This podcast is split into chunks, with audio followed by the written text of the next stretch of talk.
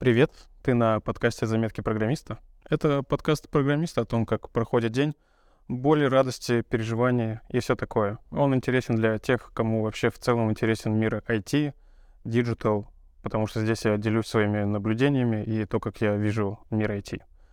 И про свою работу немного рассказываю. Я, кстати, работаю в Казан Экспресс. Это marketplace. Мы доставляем э, товары, заказы по э, России за один день. Вот, это вот моя работа. Работаю я фронтенд-программистом. И знаешь, вот э, недавно такой день был. За день я сделал 4 ходфикса. Ходфикс — это горячее исправление, а напрямую в проде. То есть не через процесс там дева, релиза, регресс и все такое — а просто вот сразу в проде вот горячее исправление делаешь. И делаю я их в один день. Обычно их один за неделю или один за месяц там, а вот я тут четыре за один день делал. И в конце дня я такой думаю, ну вот и в чем смысл? в чем смысл? В чем смысл тестирования? В чем смысл вот этих релизов, вот этих регрессов? Наверное, есть какой-то смысл. Но с другой же стороны, я понимаю, что вообще не важно, насколько хорошо все тестируется, баг, проблема всегда найдет э, возможность появиться. У нас один разработчик очень классно говорит, клиент лучший тестировщик. То есть клиенты всегда найдут баги. Что бы ты ни делал, как бы ты ни старался, клиент всегда найдет баги. То есть и из-за этого начинаешь как-то даже проще к этому относиться. Такой, ну, баг и баг, ну ладно, давай поправим. Даже иногда это такие забавные баги происходят. То, что там Uh, у нас есть блюр на товары 18+, и вот он слетел. Это вообще забавно. Ну, мы это сразу починили, все хорошо, никто больше не будет травмироваться, но это был э, э, забавный момент. А, также у нас большая команда, у нас около 30-35 человек в команде, и решили разделяться на две команды. И вот э, разделяются на две команды и проходят такие initial собрания в новых командах. И это интересный такой для меня менеджерский опыт, когда команда, которая вот жила как единый организм, она начинает делиться на два. Все еще так не привыкли к этому, что-то ходят друг к другу, знаешь, типа э, не хотят отпускать. Это я не представляю, как э, становятся IT-гигантами, но вот я вижу вот этот маленький процесс роста, что у вас уже слишком много, вам неудобно вместе жить, но вы так хотите вместе дальше быть.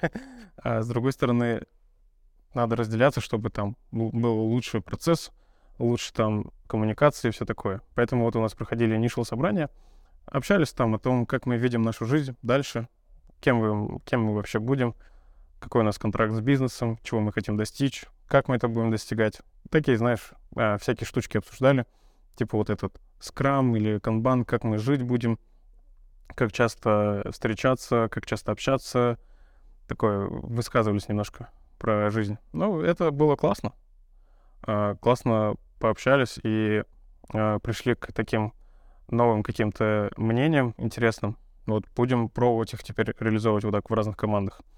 И параллельно с этим мы нанимали себе в команду фронтенд-разработчика и столкнулись с такой проблемой. То есть э, сейчас мы нанимаем разработчиков, и юридически мы хотим нанять в другую страну. Ну, то есть у нас есть в другой стране какая-то дочерняя фирма, или мы в нее нанимаем, там это сложности вот эти юридические всякие. А, но прикол в том, чтобы в другую страну устроиться, тебе надо туда прилететь. А, и там побыть какое-то время, сделать какие-то документы обязательные там, да, ну, я не знаю, вид на жительство, например, или э, карточку местную. Вот такие вот всякие вещи. И вот э, это все, когда говоришь кандидату, особенно на последнем этапе собеседования, то кандидат отваливается. И вот, вот такая была у нас сложность, что мы искали разработчиков, нашли, а после того, как им предложили работу, они такие, ну вы что, прикалываетесь? Какую другую страну ехать? И я прекрасно понимаю их реакцию, их вообще удивление. Я сам был удивлен, потому что изначально мы с бизнесом не обговаривали такие моменты. Но как получилось? Нормально. В итоге один принял офер, прилетит, все сделает. Это здорово, что такая, такая есть возможность. Надеюсь, с этим все будет хорошо. Ну вот, короче, это да. Сложности есть трудоустроиться в другую страну. И я думаю, сейчас в России будут еще сложности, наоборот, работать в России, если ты живешь не в России.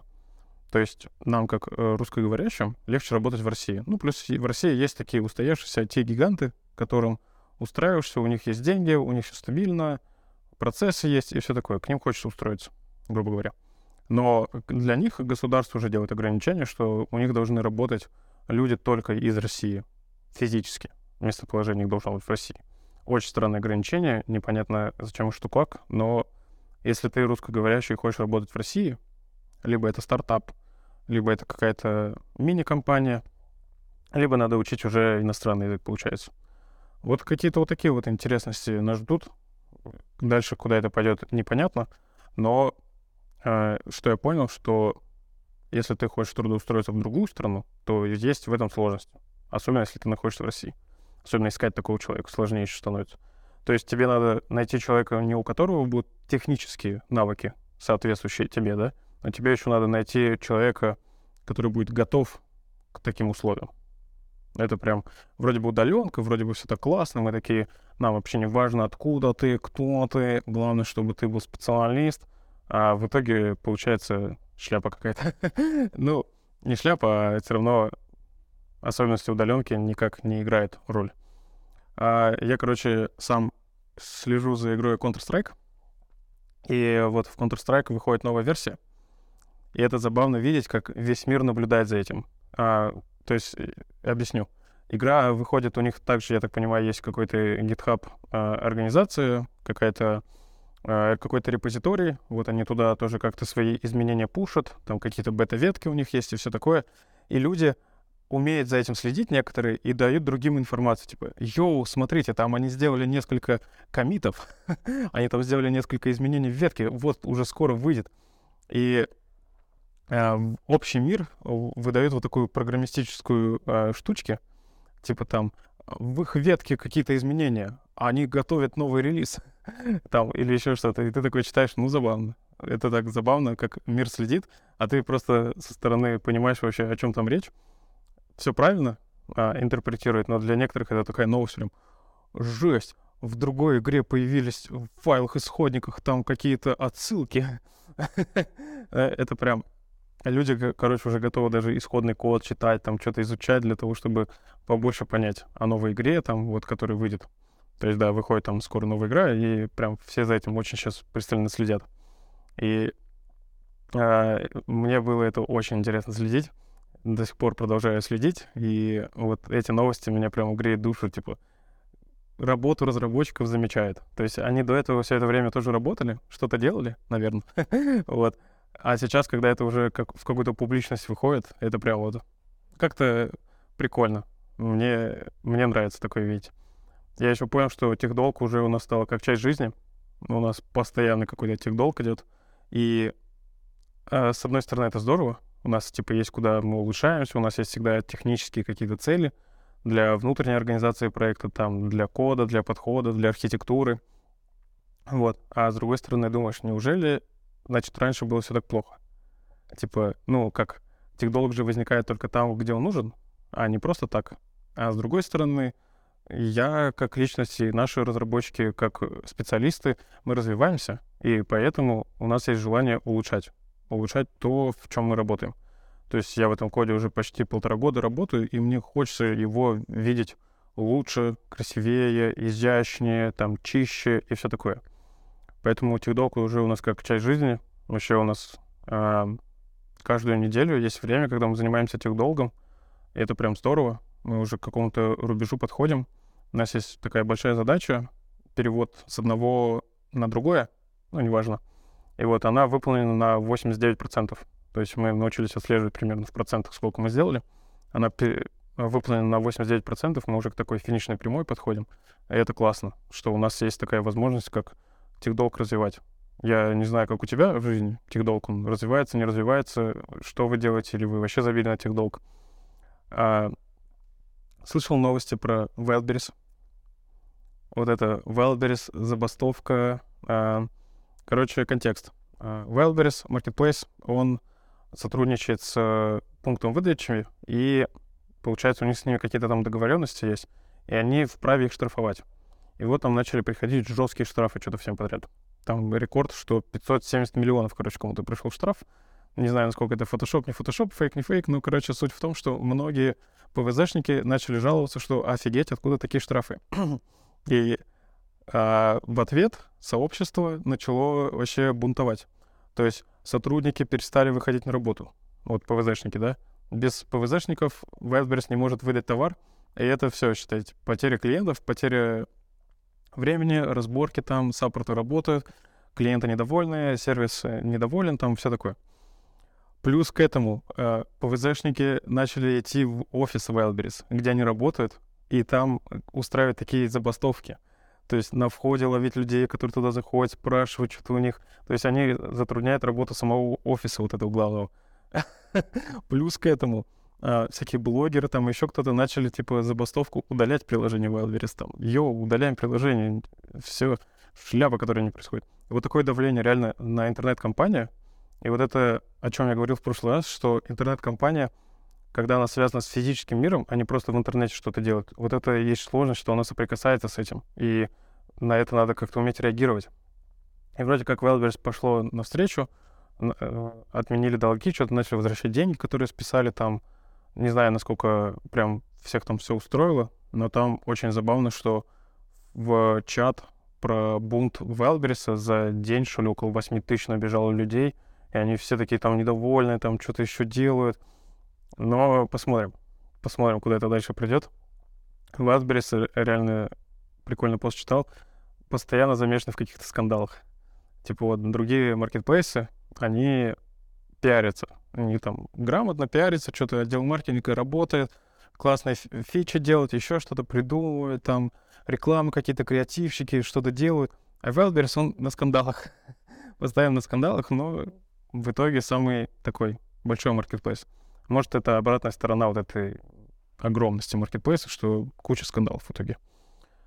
Понял для себя, что лучшее время работы — это утро. Утром работать прекрасно. То есть ты начинаешь работать, у тебя есть заряд, ты заряж... заряжен, ты такой работаешь. Конечно, иногда созвоны бывает, но ничего, нормально. Дальше работаешь, там прям энергия бьет ключом. И чем ближе к концу дня, тем меньше как-то вот этого время рабочего. То есть больше поотвлекаться, больше початиться, больше еще что-то поделать, но не работать. Я не знаю, как у тебя, но вот я для себя такое привожу, что для меня лучшее время поработать это утром. Хотя, с другой стороны, может, надо наоборот решить, почему это так, и чтобы весь день был нормальным для работы. Хотя и пере, перегружаться не хочется, чтобы, типа, только работать. Ведь жизнь — это не работа, правильно? А в связи с этим у меня есть какое-то жесткое желание отпуска, отдыха. Я понял, что я давно не ходил в отпуск и не отдыхал, вот прям отдыхал, что прям такое состояние. Плюс еще, вот пока я не ходил, у нас была большая фича, мы ее недавно релизнули, а, и такая усталость прям накопленная. Вот это жесткое желание. И первый раз у меня возникла мысль, ну, может, что-то хочется отдохнуть. А потом с каждым разом она все больше и больше. Вот ты первый раз вроде себе эту мысль какую-то позволяешь, даешь, или она у тебя как-то в голове появляется, и она так быстро засаживается внутрь, и ты все так чаще и чаще начинаешь об этом говорить, уже думать, уже с кем-то разговаривать, там, с семьей, с друзьями. Типа, блин, отдохнуть бы. Ну, короче, это очень забавно, как в голове развивается желание отпуска. Конечно, еще об этом ни с кем не говорил из-за начальства, но ладно, думаю, нормально. Скоро приду с этим к ним. Ну, такой выпуск. У меня, если что, есть телеграм-канал. Он называется «Заметки программиста Андрея». Есть группа ВКонтакте, которая также называется. Ты залетай туда, подписывайся. Я там текстовые иногда заметки пишу, там о выпусках этих рассказываю, и просто можем там пообщаться. Читаю обратную связь, вообще очень рад всегда обратной связи. Классно с тобой пообщались, поговорили. Надеюсь, у тебя есть эта атмосфера кухонного разговора, которая мне, мне хотелось добиться. У меня вот тут чай стоит, и, может, ты с чаем. Ну ладно, давай тогда дальше пойдем. Работать, дела делать. Хороших там дней, выходных, не знаю, что у тебя. Давай, покедово. До встречи.